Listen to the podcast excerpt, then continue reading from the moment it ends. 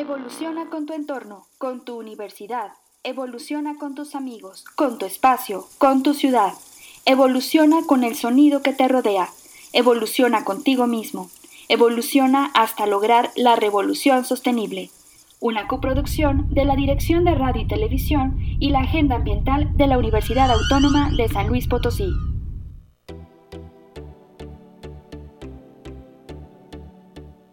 Un volcán es una fisura de la corteza terrestre sobre la cual se acumula un cono de materia fundida y sólida que es lanzada a través de la chimenea desde el interior de la Tierra. En la cima de este cono hay una formación cóncava llamada cráter. Cuando se produce actividad en un volcán, se dice que el volcán está en erupción y dichas erupciones pueden llegar a causar sismos de hasta 6 grados en la escala de Richter. Según datos del Servicio Geológico Mexicano, se puede decir que en México existen más de 2.000 volcanes, de los cuales alrededor de 42 son reconocidos como tales, aunque hay quienes sostienen que existen exactamente el triple y solo algunos se consideran activos o peligrosos. Una de las razones de la gran actividad volcánica en México y el continente es el llamado Cinturón de Fuego del Pacífico. Esta es una zona de subducción ubicada en las costas del Océano Pacífico que se caracteriza por concentrar algunas de las regiones sísmicas y volcánicas más importantes del mundo. Recorre el oeste de las costas del continente americano y algunos países e islas del continente asiático y oceánico. Se estima que lo conforman alrededor de 452 volcanes y que ahí se producen el 90% de los terremotos del mundo. La erupción de un volcán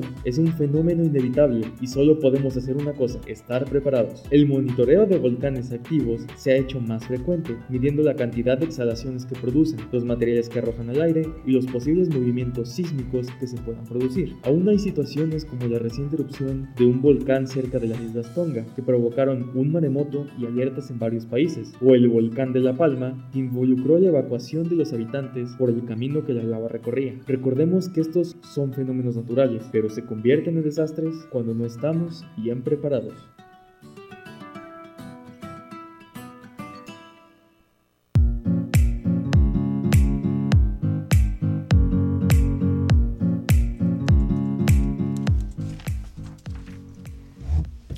Comenzamos nuestra revolución sostenible de hoy, 26 de enero del año 2022. Em, estamos en el programa número 62, qué gusto, ¿no? Cada 50 y ¿cuántas semanas al año son? ¿52 semanas al año?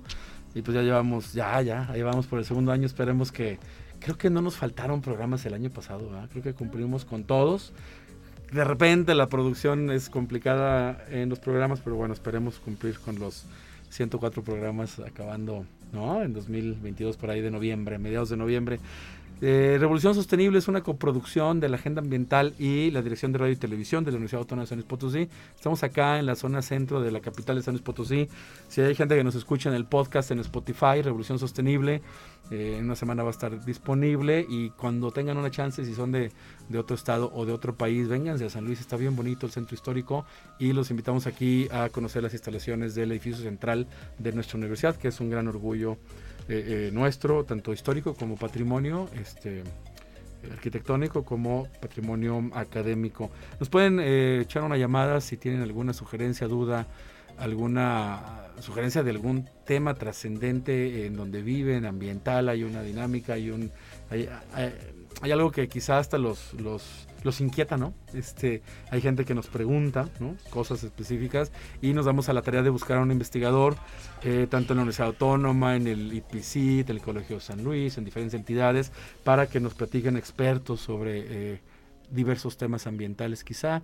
Eh, y obviamente lo que ya sabemos, en este programa exploramos los 17 objetivos de desarrollo sostenible, este, desde, pues, desde todas las áreas, los hemos estado platicando.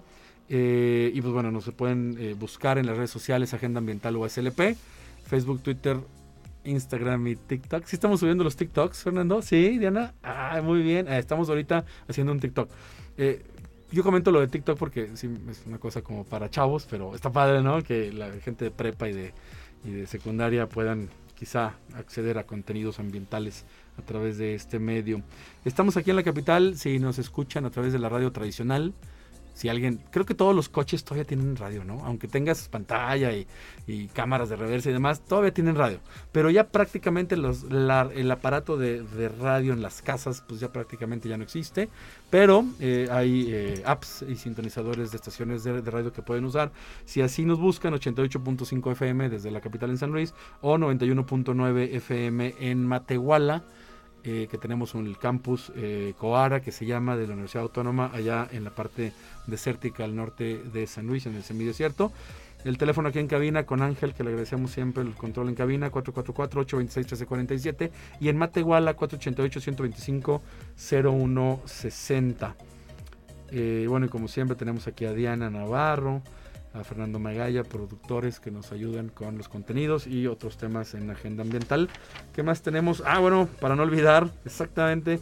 La semana pasada les mencionamos que el día que 26, ¿verdad? Sí, ah, pues sí, es el Día Internacional de la Educación Ambiental. Eh, hoy, hoy, hoy mero lo anunciamos desde, la semana pasada porque nuestras invitadas de la semana pasada, Mariana Escobar y Laura Díaz Otálora, nos platicaron de La Huerta de los Abuelos, que es un proyecto, lo pueden buscar en Facebook, este, social, educativo, comunitario. Bueno, tiene todas las cosas que nos gustan de los ambientales, ¿no?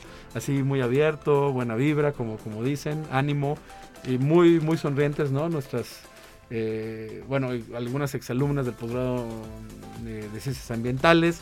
Eh, sus hijas que nos platicaron su experiencia con la huerta de los abuelos. La pueden ahí buscar y pues hoy es el día que eh, eh, se definió como el tema como de la educación ambiental y yo creo que es bueno que se le dé visibilidad a esta materia. Bueno, también mañana 27 de enero, quizá no tanto relacionado con, con un tema de protección, pero pues eh, es el día que se designó como el recordatorio de las víctimas del holocausto cosa que es bien importante y que bueno, de repente después de tantos años, ¿no? Del fin de la Segunda Guerra Mundial, quizá queda ya medio en el olvido, excepto las películas que van saliendo de la Segunda Guerra, pero este que va quedando un poquito ya en las generaciones anteriores que lo vivieron, pero es importante que sigan en la memoria pues de las generaciones nuevas, de los chavos, de, de secundaria, de preparatoria y además tenemos que tener memoria para que no se repita, ¿no? Principalmente este, temas, temas como esto de la Segunda Guerra Mundial.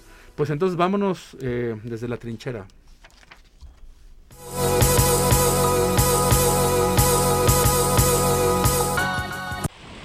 Desde la trinchera.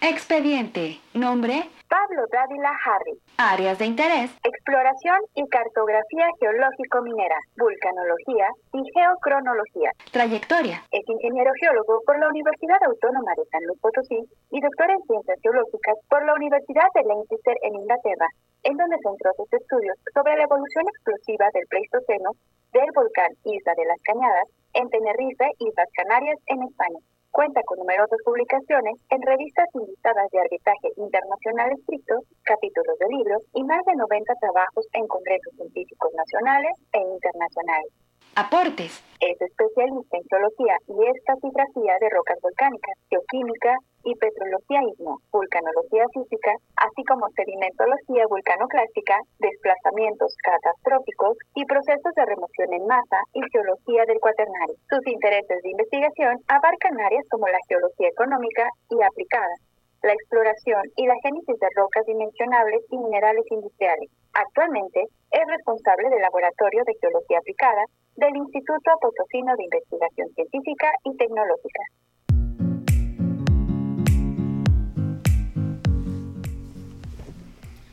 Pues ahora sí, para esta revolución tenemos la revolución que nos toca hacer hoy. Todos los días eh, tenemos a nuestro invitado Pablo Dávila Jares, que ya escuchamos algo de su síntesis curricular. ¿Qué tal, Pablo? ¿Qué tal? ¿Qué tal? Buenas tardes a todos. Buenas tardes al auditorio.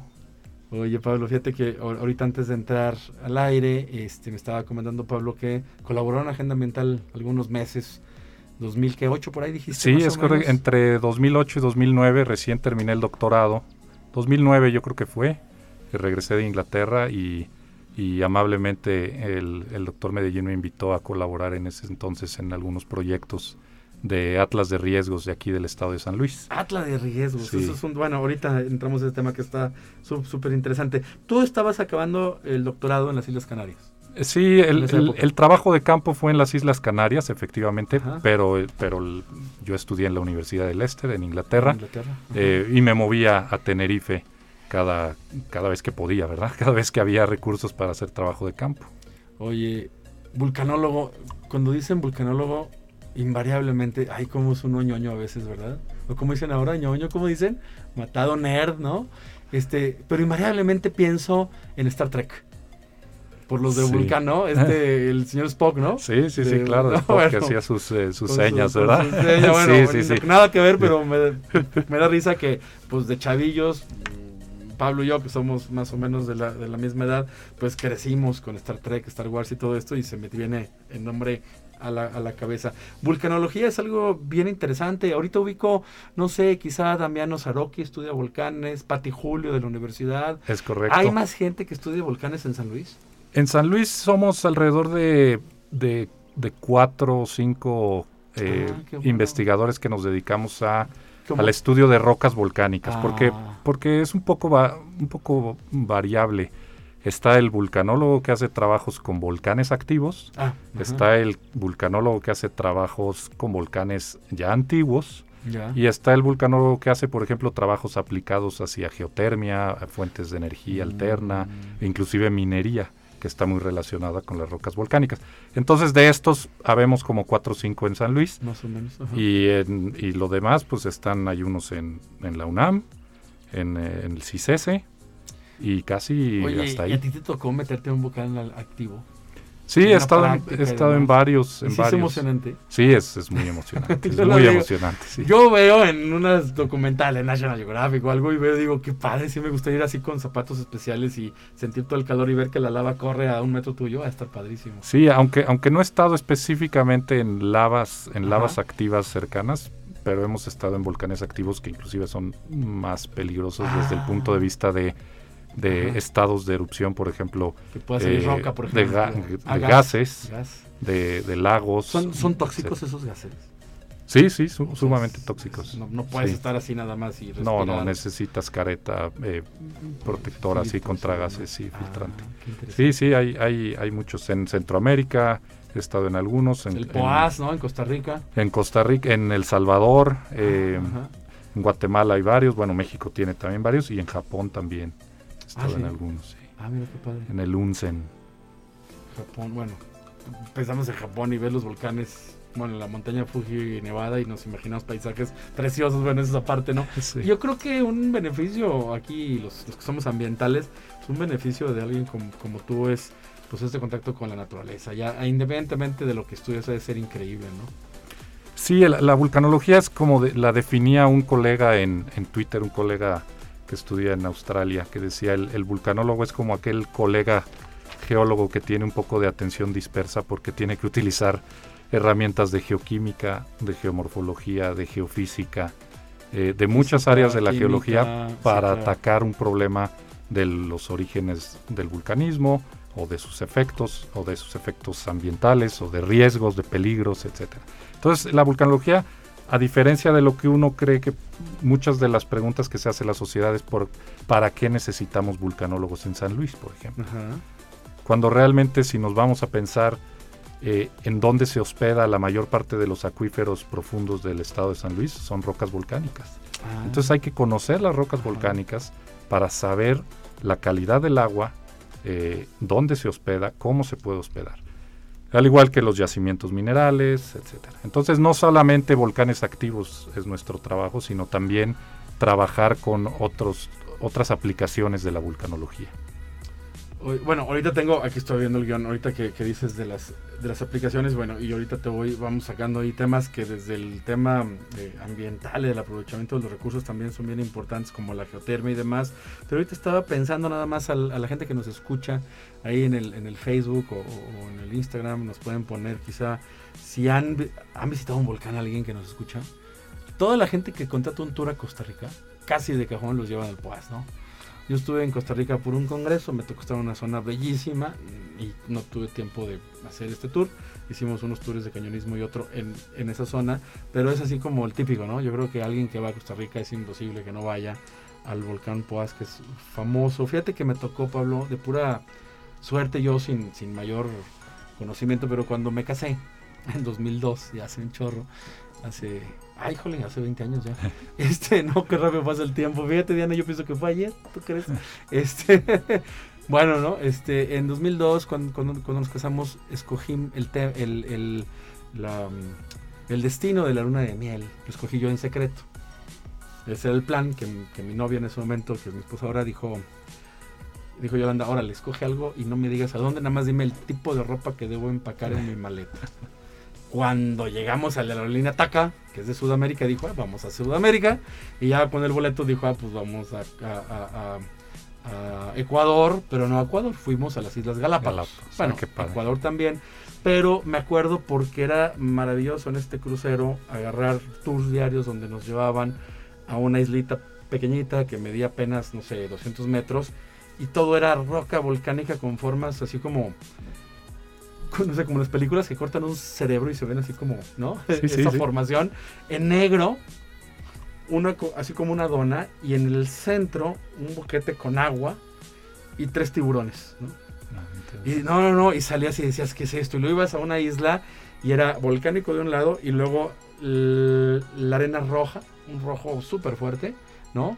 Y otra amarilla y no, una cosa increíble, man. Sí, de hecho, de hecho en Galápagos hace tres semanas eh, entró en erupción una fisura muy larga. Ah, ¿en serio? Eh, del volcán Wolf.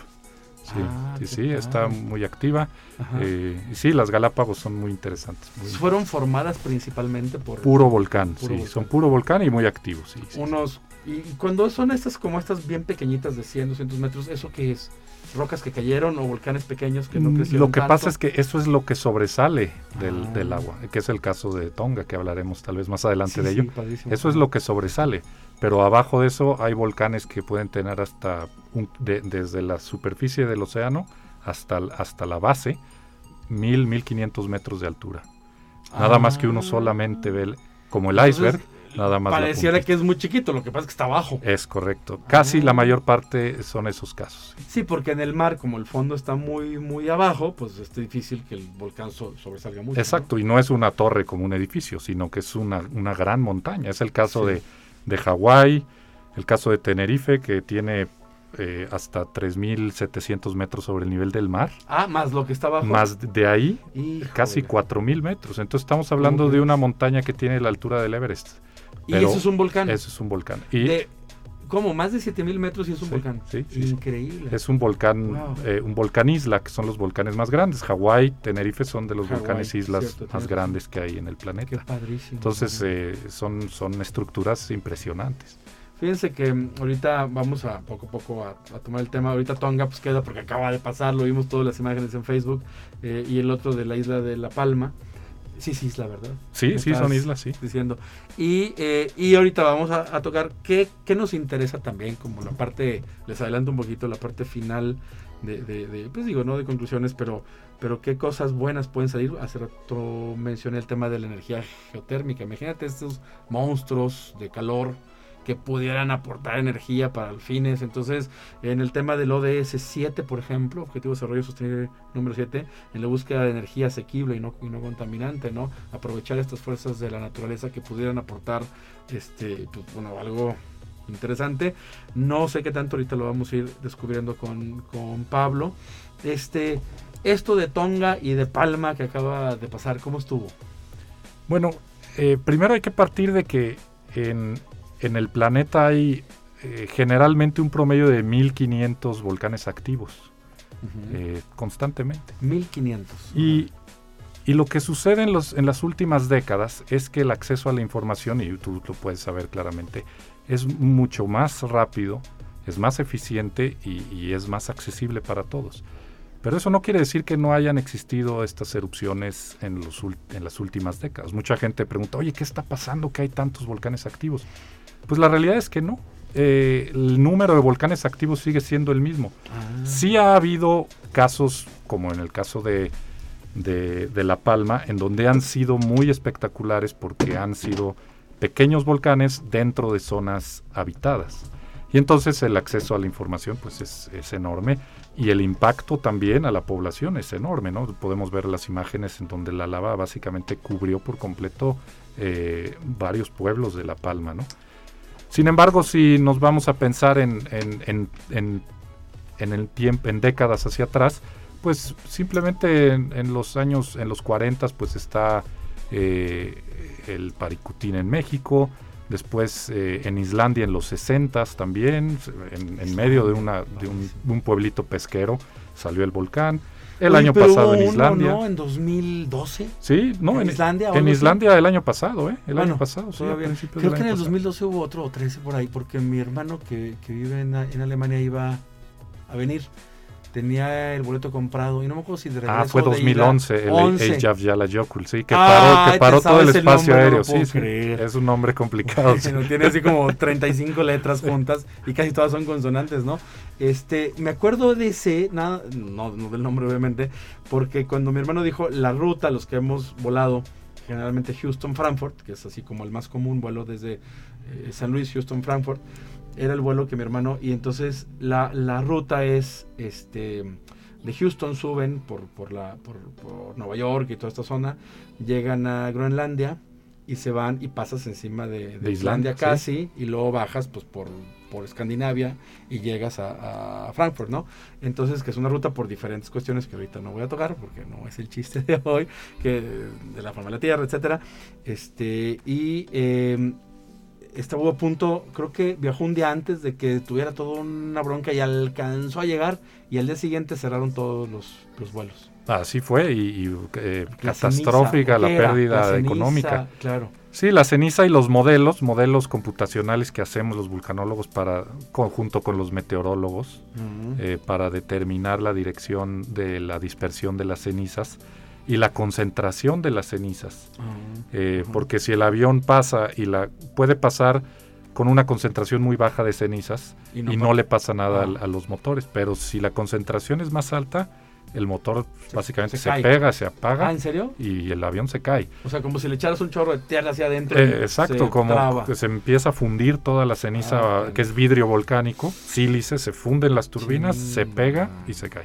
Entonces, lo que pero pero fue muy muy controversial porque porque en esos tiempos los modelos pues sí sí estaban muy bien, pero hubo mucha crítica de que la de que había errores en el modelo de sobre todo de concentración de, de ceniza a ciertas alturas y que no debieron de haber cerrado por pues, completo. riesgo, si le preguntas a la gente, dije yo mejor me quedo aquí, ¿no? Pero la, la, cantidad de dinero que perdieron las aerolíneas, pues eh, obviamente después se quejaron pero, pero sí, muchos de estos modelos se corren en, hay unos que se corren en Estados Unidos, otros en Barcelona, en el Supercómputo de Barcelona.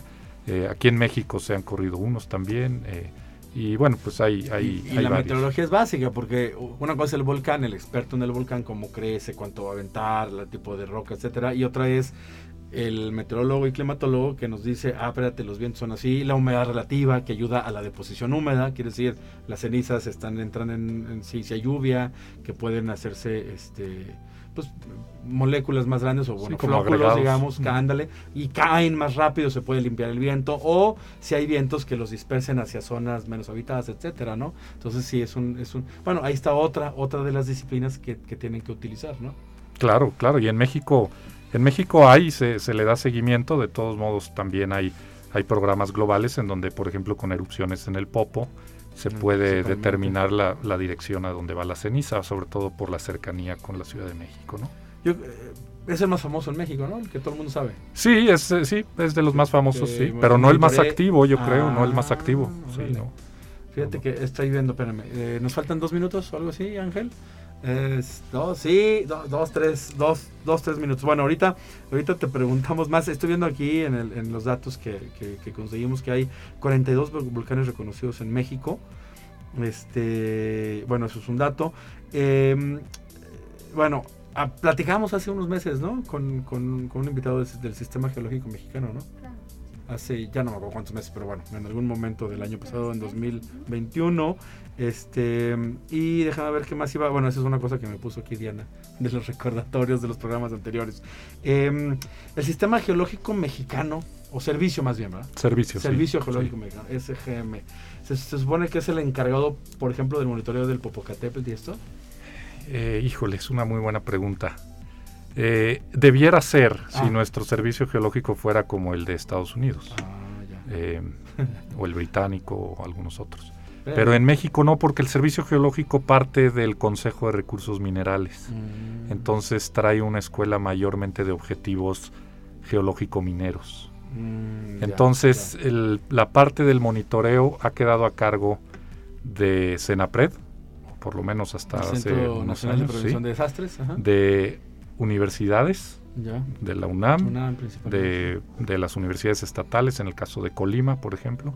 Claro. Y, y el servicio geológico está empezando a involucrarse un poco, pero, pero realmente tiene limitaciones en términos de recursos y demás. ¿no? Estamos platicando hoy con Pablo Dávila Harris, yo soy Marcos Algara Siller, aquí en Revolución Sostenible, y ahorita regresando al corte, después de esta introducción sobre la vulcanología, vamos a también entrar al tema de las energías que podemos aprovechar con estos gigantes que nos pueden ofrecer ciertos beneficios quizá, y pues no sé si, bueno, los riesgos creo que son claros, ¿no? De los volcanes.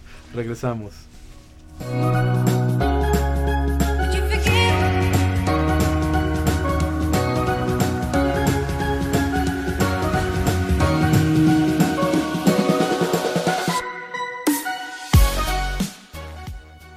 Revoluciona tus ideas. Llama al 444-826-1348 o envía un mensaje al WhatsApp 4444-037782. Recuerda seguirnos en redes sociales como Agenda Ambiental UASLP en Facebook, Twitter e Instagram. ¿Tienes alguna propuesta? Compártela con nosotros al correo agenda.ambiental.uaslp.mx. Si has llegado hasta aquí, danos tres minutos. Regresamos después del corte. Ah, ¿sigues con nosotros? Acompáñenos en esta revolución sostenible. Noticias del Frente.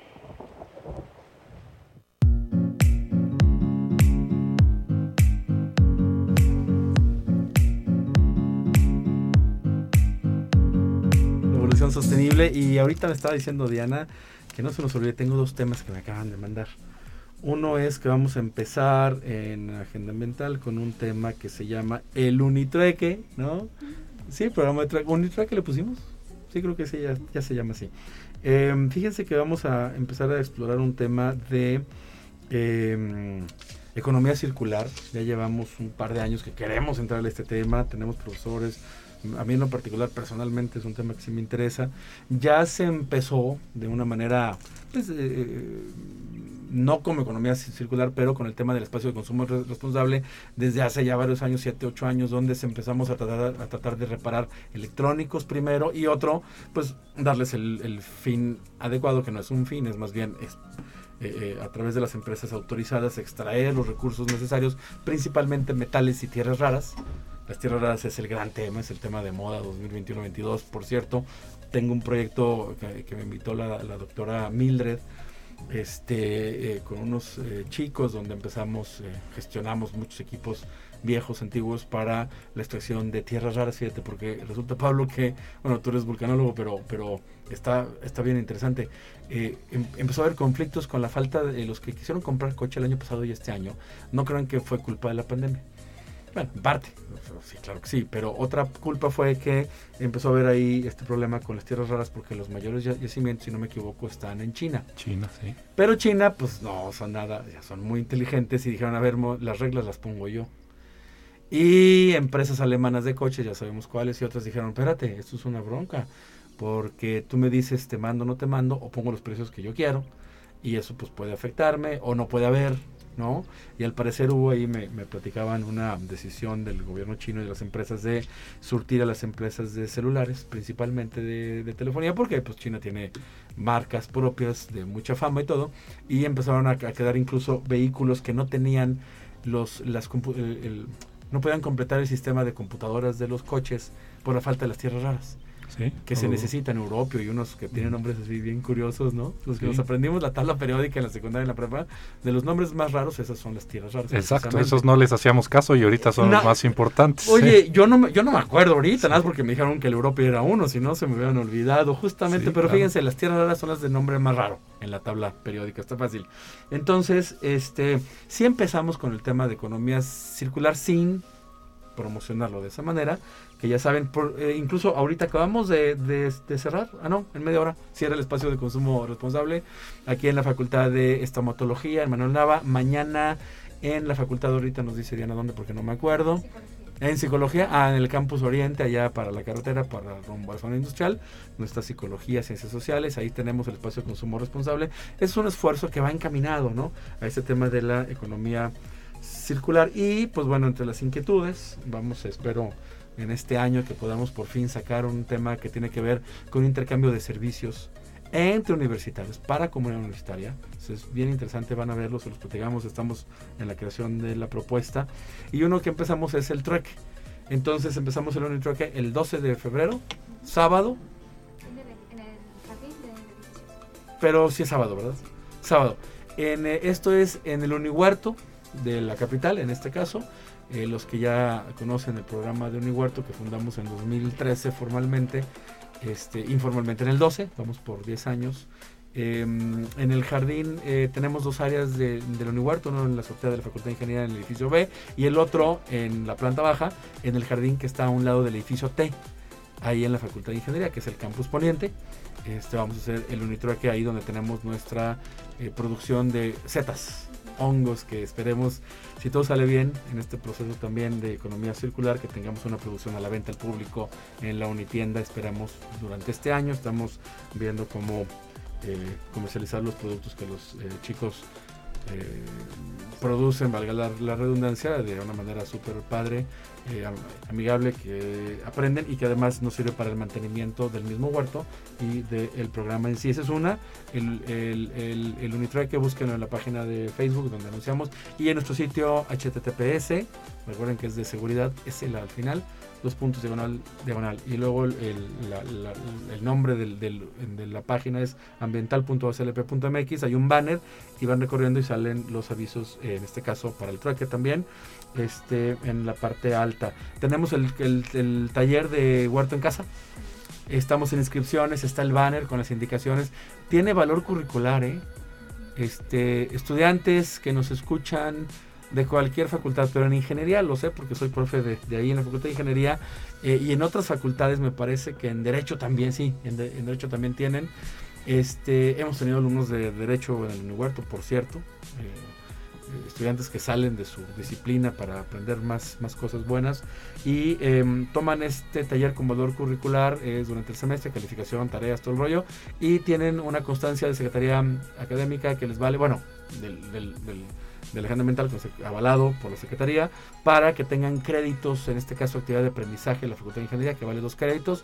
En la Facultad del Hábitat no recuerdo si son cuatro, ahorita se me escapa la cantidad de créditos que vale allá, pero el año pasado hubo ya estudiantes que empezaron a explorar estos eh, tipos de talleres y cursos eh, multidisciplinarios fuera de, de su área, este, como con valor de créditos. Y cualquier otra persona, empleados, exalumnos, etcétera. El año pasado hubo jubilados, fíjense, varios ju- jubilados que se metieron al, al taller.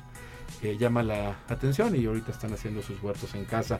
Esto lo van a ver en el banner también de ambiental.slp.mx. Y me acaba de mandar Mariana Buendía, investigadora acá de la, de la agenda ambiental y maestra en varias facultades en temas de educación ambiental, que dice por favor nos, que, que le urge que tengamos un interesado de la de diseño gráfico, estudiantes de cualquier semestre que ya puedan empezar a hacer eh, registrar su servicio social. Entramos en clases apenas esta semana, estamos en muy buen momento para que se inscriban. Tienen un sistema de inscripciones de eh, servicio social allá en la Facultad del Hábitat eh, para que nos hablen, entren en contacto y a través del sistema puedan registrarlo dentro de la plataforma de su facultad.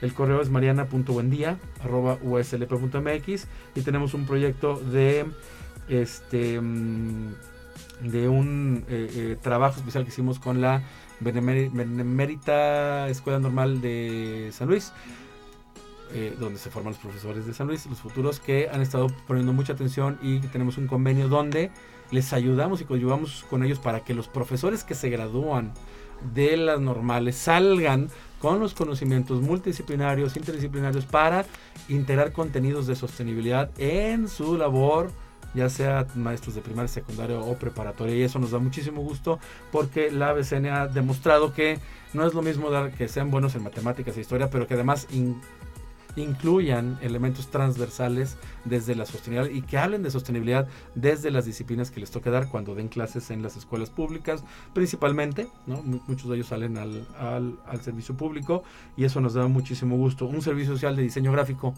este, lleguenle a agenda ambiental o en la página de ambiental.slp.mx encuentran el directorio, está el correo de ella o cualquiera, el mío o el, o el que sea, si se les va a quien y este para que se animen a hacer el servicio con nosotros. Vamos a hacer cosas bien, bien, bien interesantes, productos educativos bien prácticos que vamos a utilizar y que van a tener además un fin bastante este, bueno, noble, obviamente, en el tema de la sostenibilidad. ¿Sale? Y este mm, estaba viendo aquí otro anuncio, ¿no? Ya son todos, ¿verdad? Diana, le estoy preguntando a Diana porque si no se me pasa. Estamos platicando hoy con Pablo Dávila Harris, eh, experto en temas de, en este caso, de rocas volcánicas, ¿verdad? Sí, así es. Este, geo- geoquímica también, Geoquímica, sí. eh, petrología ígnea. Petrología Estoy ígnea. leyendo aquí esta lista con palabras. A mí me encanta porque suena así como bien exótico, ¿no? Las líneas de investigación. Vulcanología física Exacto, todo lo que Es- sucede del, del conducto hacia arriba. del conducto, Sí. o sea, de donde. Sí, del conducto del volcán, Del agujero a- del volcán, hacia, arriba, hacia la superficie. Ajá, Mientras que petrología ígnea es todo lo que sucede hacia abajo. adentro de Ah. la Tierra. Sí. Calderas e ignimbritas. ¿Eso qué Sí, significa? eh, calderas es, es como la erupción de Tonga, es una gran caldera Ah, también. eh, ajá. y donde hay muchos campos geotérmicos también, en calderas de México, por ejemplo. Y las ignimbritas son las rocas que aquí en San Luis conocemos como cantera, de lo que están hechos todas las iglesias del centro. Esa es la famosa ignimbrita, que es una roca volcánica de, que se origina principalmente de algunas grandes calderas.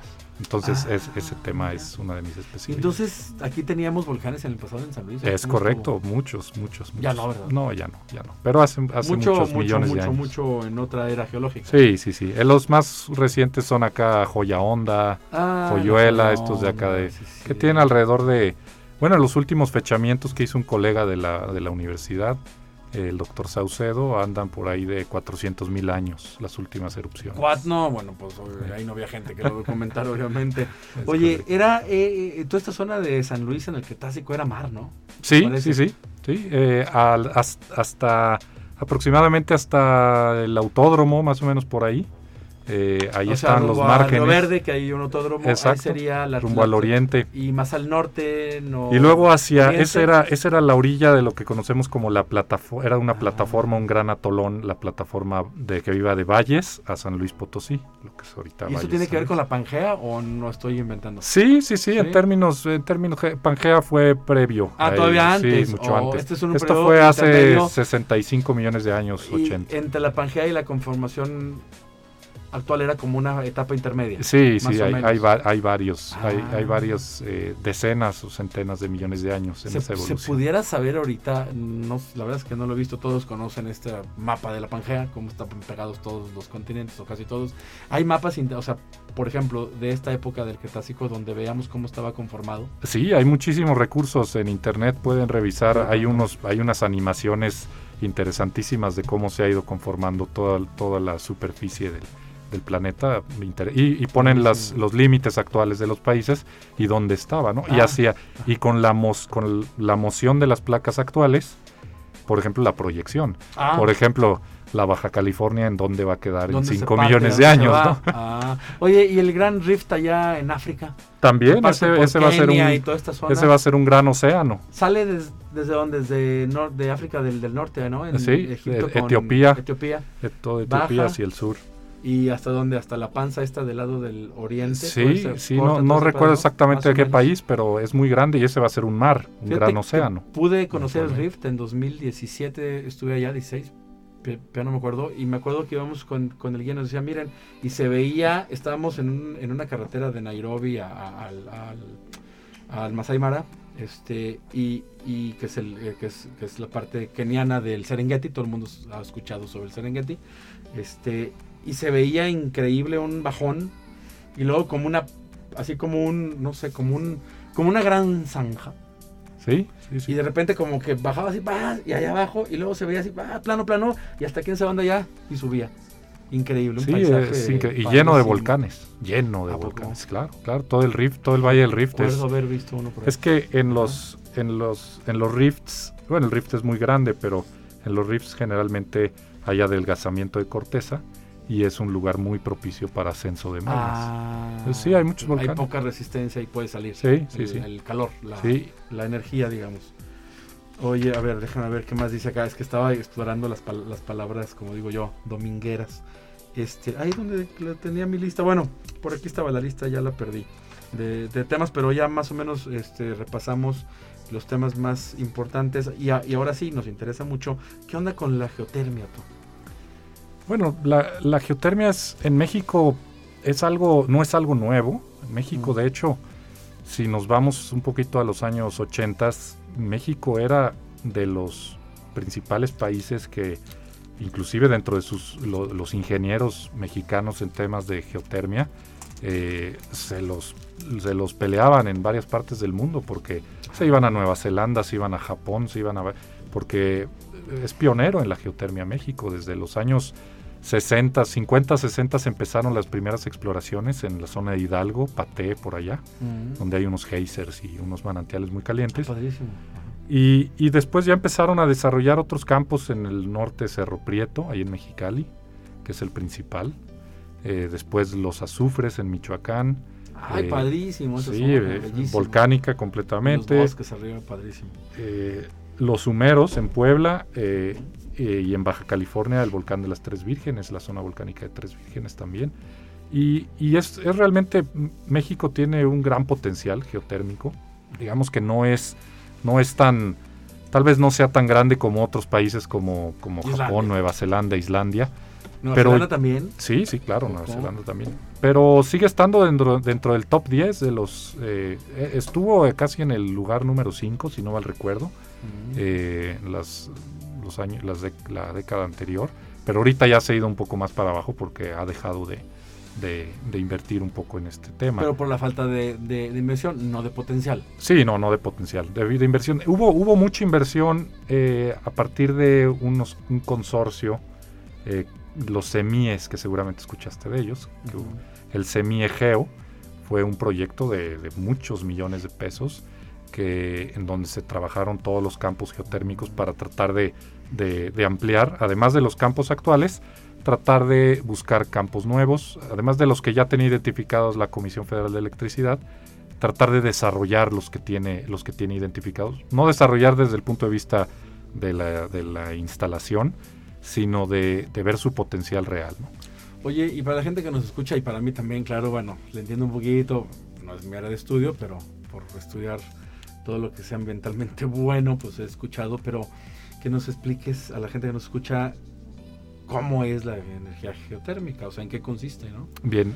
eh, en términos generales, la geotermia es aprovechar el calor de las fuentes naturales de la Tierra, que están, digamos, eh, en la subsuperficie, o sea, en la, profundidad, pero no en una profundidad eh, mayor a, a 4 o 5 kilómetros, que sabemos que hay calor por el gradiente geotérmico, pero es muy costoso 4 o sacarla. 5 está bien.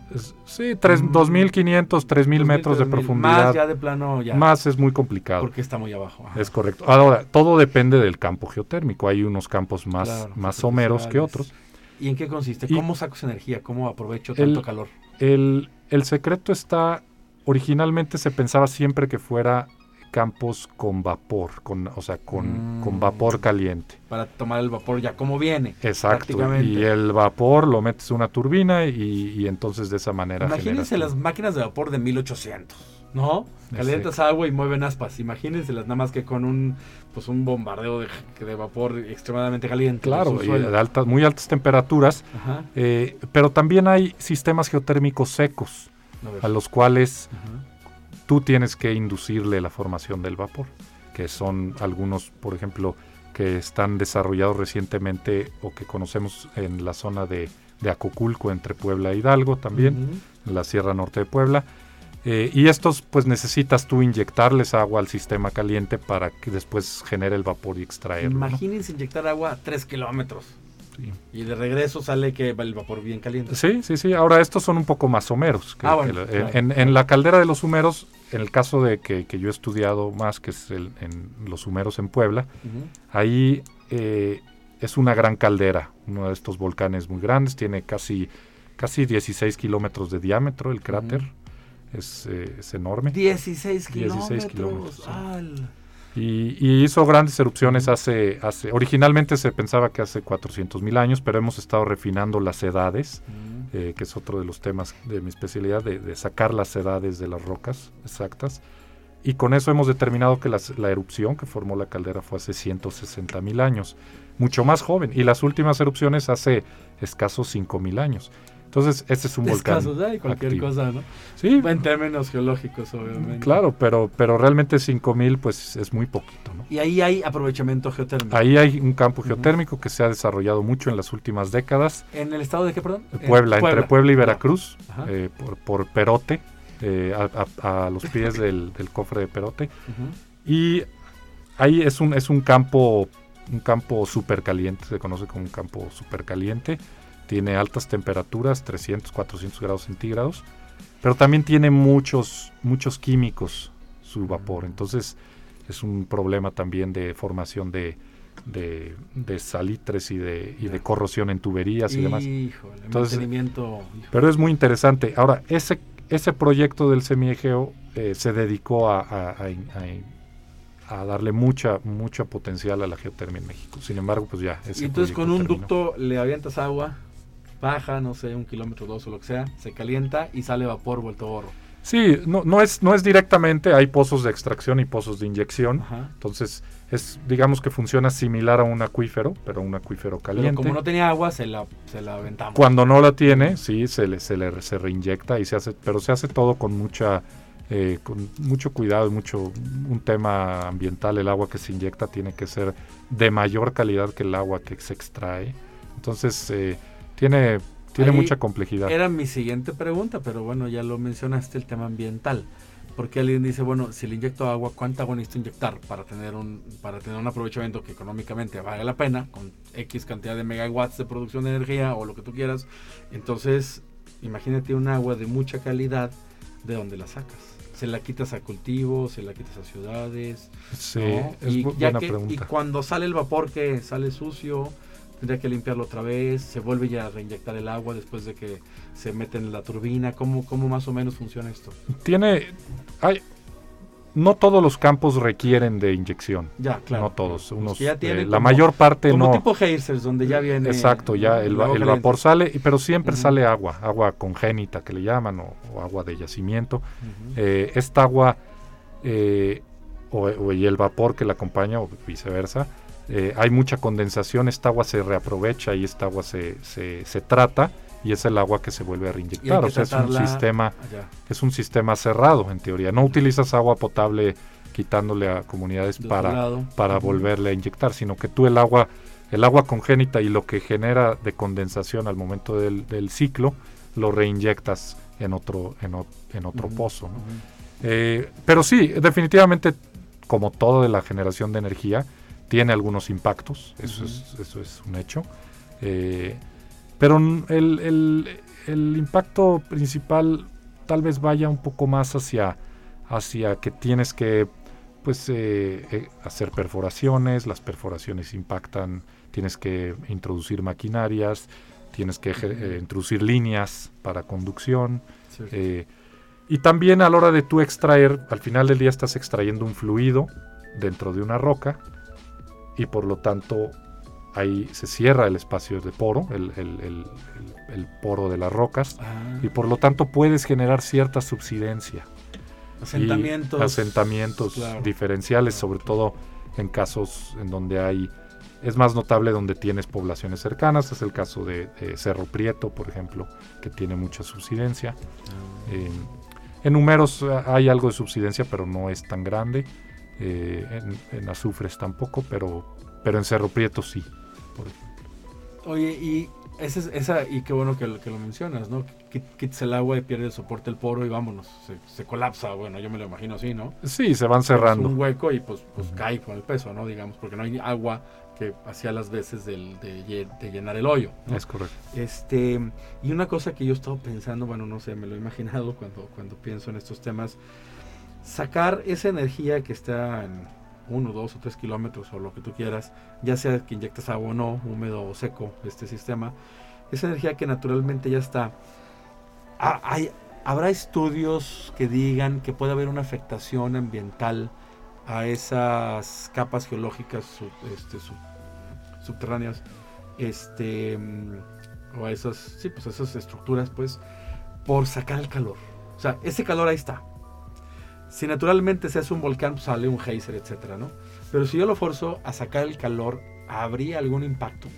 Bueno, puede ser esto por el tema del agua, que nos dices que hay una subsidencia, pero, pero la Tierra no necesita estar calentita por dentro para que todo el sistema funcione también.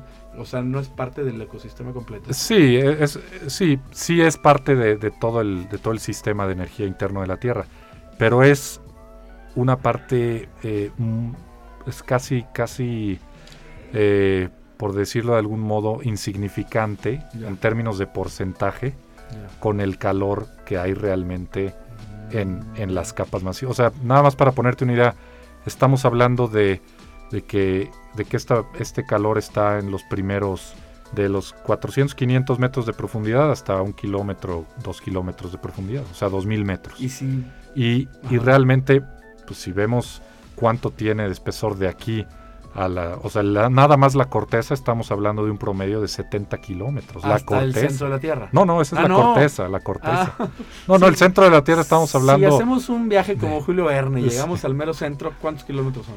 No, pues son eh, 2.700 kilómetros. Nada y- más al, al- el radio. Sí, sí, sí, el radio. O y, sea, y eso 5000 es. y pelos el, el diámetro. Sí, y eso es, y eso es eh, realmente. Por eso te digo, tomar en Sí, cuenta nada más la parte superficial.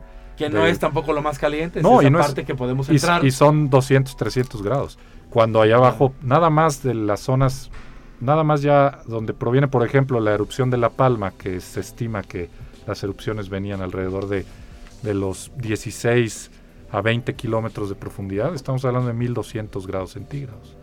Ahí ya es fundido todo. Fíjate Entonces, que me, me- me gusta esto que me estás contestando, porque la verdad no lo había preguntado a nadie, no lo había buscado y tenía siempre en la mente, ¿no? Extraer, pero se entiende, 200, 300 grados en una proporción muy chiquitita de lo que la corteza caliente tiene, pues eh, es una cosa, un porcentaje .000 tal por ciento, que no, digamos, que no pinta, no, ¿no? pinta, sin no embargo, sí afecta, por ejemplo, manantiales locales, algunos manantiales que existían en esta zona Impactos pueden, locales. sí, locales sí tiene. Ah, bueno, hay un, un cierto impacto, pero bueno, como todo, cuando hablamos de energías renovables, que les llaman ahora limpias, que es equivocadísimo, ninguna energía es limpia, ni la eólica es muy buena, es menos impactante, es cierto, más barata, pero no es limpia, ¿no? Entonces todas son así, eso tiene que quedar claro.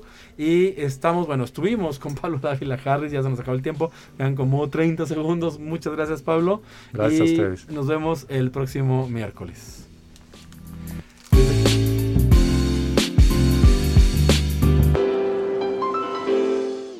Revoluciona tus ideas. Llama al 444-826-1348 o envía un mensaje al WhatsApp 4444-037782. Recuerda seguirnos en redes sociales como Agenda Ambiental UASLP en Facebook, Twitter e Instagram. ¿Tienes alguna propuesta? Compártela con nosotros al correo agenda.ambiental.uaslp.mx. Tú eres la promesa de una generación. Formas parte de un gran número de personas comprometidas con un mundo mejor, más justo e igualitario. Eres la solución, eres el cambio, eres la revolución sostenible. Evoluciona tu entorno. Una coproducción de la Dirección de Radio y Televisión y la Agenda Ambiental de la Universidad Autónoma de San Luis Potosí.